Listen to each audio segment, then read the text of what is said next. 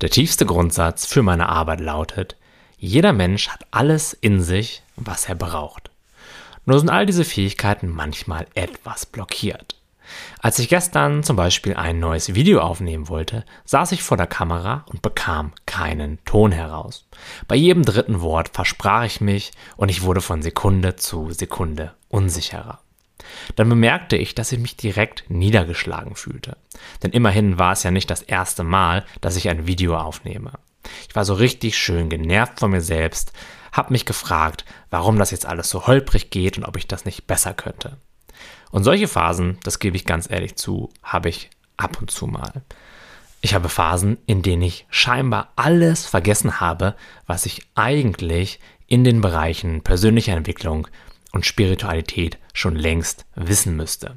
Ich habe Phasen, in denen ich nicht durchziehe, was ich mir vornehme und in denen ich mir Sorgen darüber mache, ob das wohl alles am Ende auch wirklich gut gehen wird.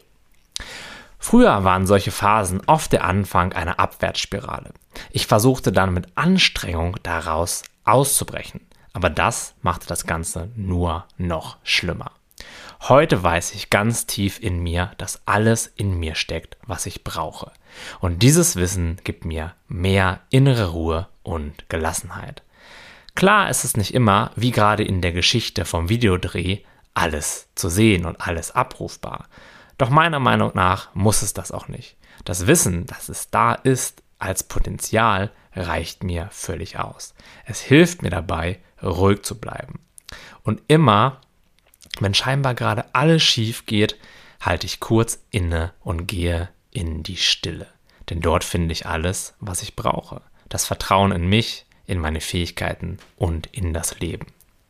Das beobachte ich auch immer mehr in meinen Coachings und es ist so schön mitzuerleben, wenn jemand endlich seine alten Ketten abwirft. Denn dann kommt sofort neue Kraft ins Leben und auf einmal wird viel mehr für möglich gehalten. Das Vertrauen ins Leben, was schon so lange gefehlt hat, kommt dann endlich wieder, wenn wir uns erlauben, darauf zu vertrauen, dass alle Fähigkeiten, alle Ressourcen schon in uns stecken. Und dieser innere Ort, diese Stille, liegt hinter der Identifikation mit deinem Denker. Denn letztendlich ist es nur der Denker, der dir all diese Dinge, all diese Selbstkritik einredet. Und wenn du fundamental erkennst, dass du nicht dieser Denker bist, dass er nicht immer recht hat und dass du ihm auch nicht alles glauben musst, bekommst du automatisch mehr inneren Raum, mehr innere Fülle und kannst so viel effektiver auf die Fähigkeiten, die schon in dir schlummern, zugreifen. Dieser Ort der Stille, dieser Ort des Potenzials liegt also hinter der Identifikation mit deinem Denker.